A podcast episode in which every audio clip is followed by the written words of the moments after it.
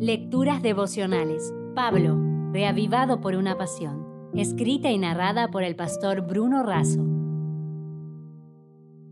Hoy es 15 de abril, conforme al plan original.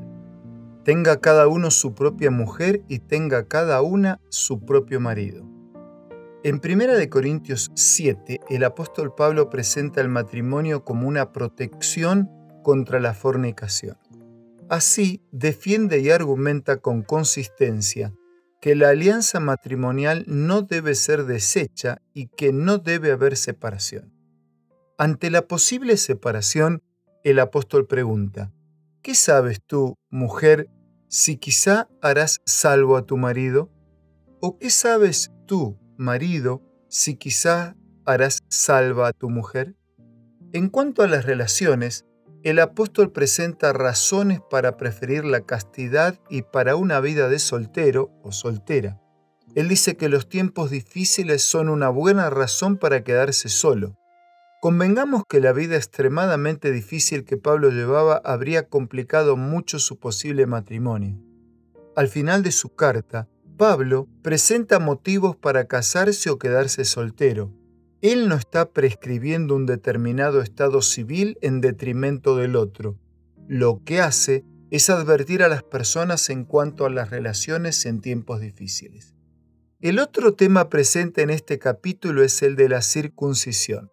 Ni el cumplimiento del rito judío de la circuncisión, ni el dejar de hacerlo, podía afectar la relación individual con Dios por medio de la fe en Jesús. Pablo enfatiza que las ceremonias y las observancias exteriores no tienen valor sin la fe en Cristo. El cristiano convertido es aceptado por Dios no por medio de alguna obra que pueda realizar, sino por la fe en la obra realizada por Cristo en la cruz en su favor. De este modo, el autor de esta epístola parte de la premisa bíblica de que Dios es el autor del matrimonio y que lo establecido por Dios es la unión de un hombre y una mujer en una relación de amor y fidelidad. El matrimonio fue creado por Dios con cuatro propósitos específicos. Primero, compañerismo. No es bueno que el hombre esté solo. Segundo, desarrollo del amor. Es carne de tu carne. Tercero, mejoramiento de la personalidad y serán una sola carne. Cuarto, procreación.